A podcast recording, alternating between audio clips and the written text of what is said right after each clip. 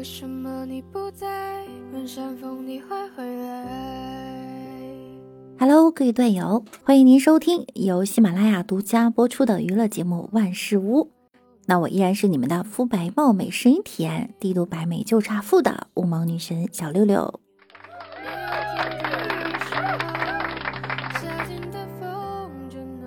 昨天，罗志祥和周扬青的分手登上了热搜哈。这边呢，先建议一下所有的明星团队，学一下周扬青团队的为人处事。工作日早九点整发文，所有娱乐媒体工作者都不用熬夜加班，坐着就把钱给赚了。而且看看这位姐，只发了文字没发图，这是要长线发展呀，姐。你慢慢放图，不着急，这样下半个月的 KPI 呀就有保障了。周扬青，媒体八卦工作者，永远的神呐。说回罗志祥和周扬青的分手，还真的有女生长达九年乖乖不看男朋友手机的呀。没有一个女生能从男朋友的手机里面活着走出来。如果有，那说明她有另外一部手机。别人在吃罗志祥瓜的时候，聪明的男孩子已经开始删聊天记录啦。所以你还在吃瓜，不如赶紧去看看男朋友的手机，再不看就没啦。比起恋爱九年分手，更让吃瓜群众在瓜田乱窜的。还是周扬青笔下罗志祥多人运动的私生活，网友马上想到周星驰给他空虚公子的角色，不会是量身打造的吧？周扬青这长文一发布，把网友们困惑几年的疑问啊都解决了，比如罗志祥黑眼圈为什么那么重，如今一切似乎都有了答案。毕竟啊，他是熬夜到三四点和女友说完晚安还要做运动的男明星。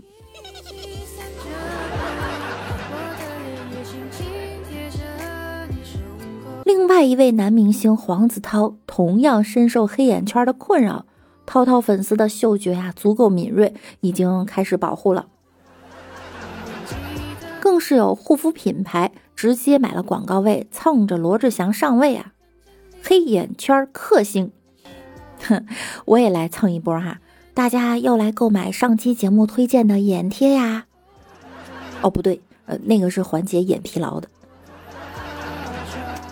不过呢，我还是要插播一条广告哈，今天要给大家推荐一款北京人都在用的维生素 E 乳，这个呀真的是好用不贵，补水效果好。用起来不油腻，大家可以点击节目下方的“戳我戳我戳我”，进入店铺即可购买了。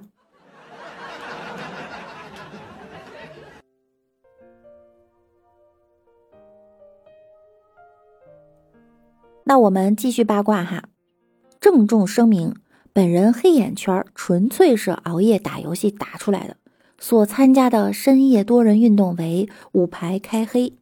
无任何不良嗜好，请大家放心交友。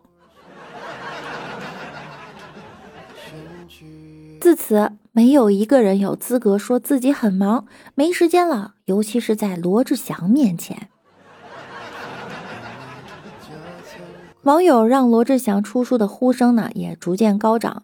比如什么时间管理学，为什么我的二十四小时比别人多？多线程生活的秘诀。两部手机规划生活，高效能人七个说服力。瓜是大瓜，互联网的段子手能闲着？光是朋友圈就把瓜吃全了。朋友圈是这样的：罗志祥提醒你，熬夜九年不会死的。周扬青，我的青春喂了猪。其实，对于周扬青的这波爆料，不少网友提示呢，正常不震惊。而直男们的第一反应就更清奇了，他们第一个想到的不是被背叛的周扬青，而是罗志祥的妈妈。说起来呀，都是一些陈年老瓜了。如果接下来的瓜你听都没听说过，那恭喜你，你很年轻。早在很多年前，罗志祥就因为恋母情节严重，被贴吧黑得很惨，网上还抛出了很多罗志祥亲妈妈的照片嘴对嘴的那种啊。亲妈妈其实就挺正常的嘛，反正我是没亲过。毕竟罗志祥是单亲家庭，和妈妈相依为命，感情一定很好。但是最毁三观的就是罗志祥后来的一场演唱会，当时他狂秀电臀长达三十秒，最后结束的那一刻，舞台的梨花绽放了。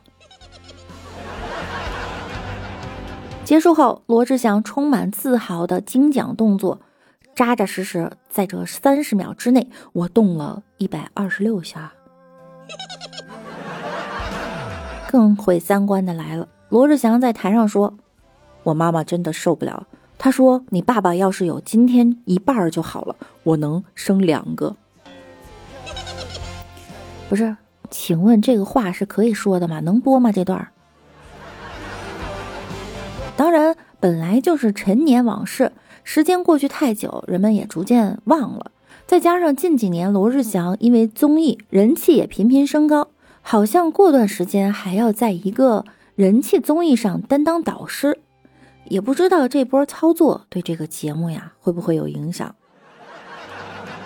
昨天呢，罗志祥也发文了，实在没想到罗志祥居然也没有辩驳，直接就把自己给锤死了。本来还想着等着清姐一大波刮的。就这，就这。罗志祥的渣不是渣，是想给每一个女孩一个家。女孩们千万别被这些男明星、这些滤镜啊给骗了。这段时间被锤成渣男的还不少吗？好了，吃完饭记得要运动哟。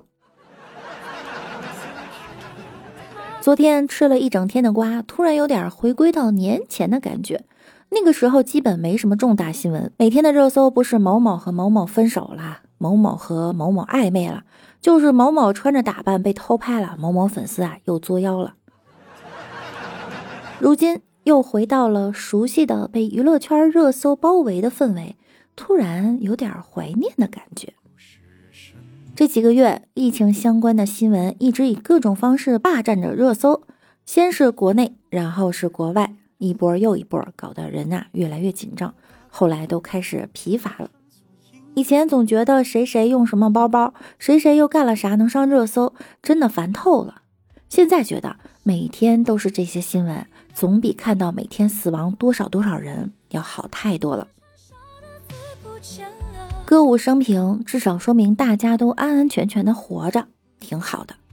这也说明一件事儿：疫情可能真的要结束了，至少在中国快了。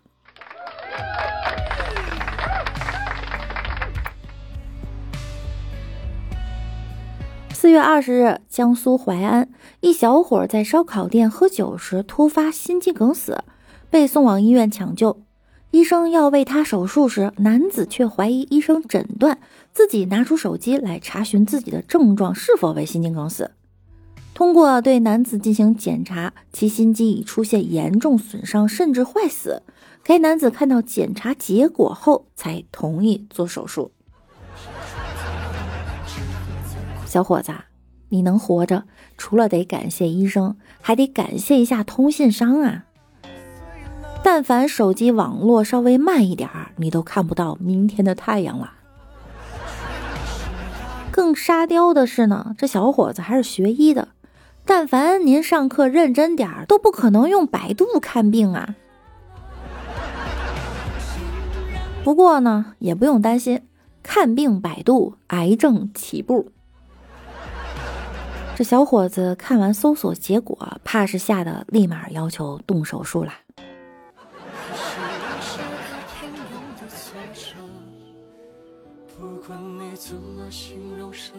当地时间四月二十二日，荷兰警方公布了梵高油画盗窃案的监控录像。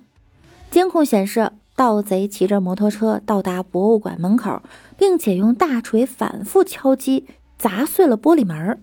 进入展厅偷取画后，便匆匆的返回了。都二零二零年了，怎么这盗窃手法还是这么的古老和原始呢？我们在电视剧里看到的那些高科技解锁呢，倒立偷画呢，怎么就就只有大锤呢？这跟电影里演的不一样啊！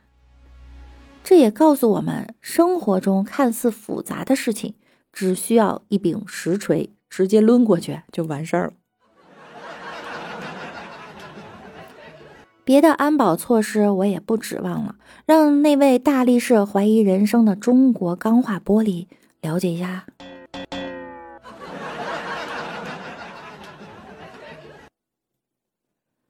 好了，我们来看一下上期节目中小可爱们的留言。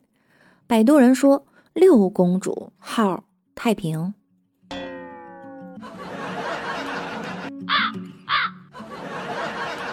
合族族长心愿说：“六六姐姐蜜也是处女座，刚好，我也是处女座，有洁癖的星座。”怡君大大说。一个山村农夫来的大爷进城买了瓶红茶，打开瓶盖再来一瓶，结果他不识字儿，就问我是不是中奖了。商店老板看了看，您说说这是念谢谢惠顾。大爷哦了一声，从兜里掏出一大堆谢谢惠顾，那这些肯定是奖了，来，都给我换了。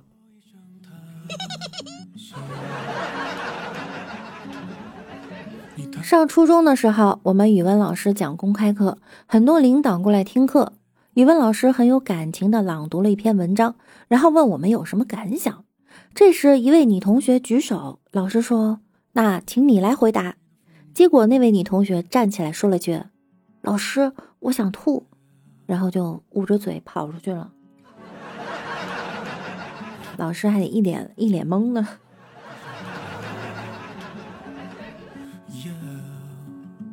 梨生酱呀说：“小六六，你可以将段子讲的大声一些吗？我的段子声音很小吗？你听听听不到吗？”悠任明九说：“ 我最喜欢六六阿姨的节，嗯，六六阿姨的节目了。但是六六姐姐从来不翻我，都要变成六六奶奶了。乖啊！”奶奶今天翻你了。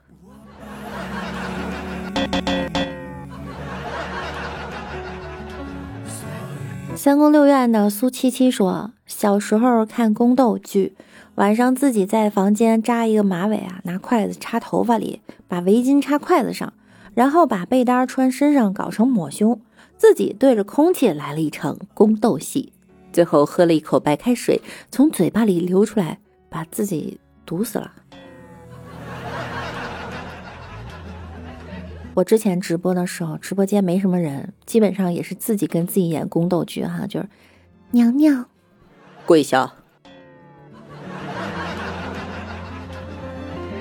Y I 九九幺说：“对我是六六的粉丝，明天去踹门儿。一个人踹门不行，你再最好叫一个同伴哈。”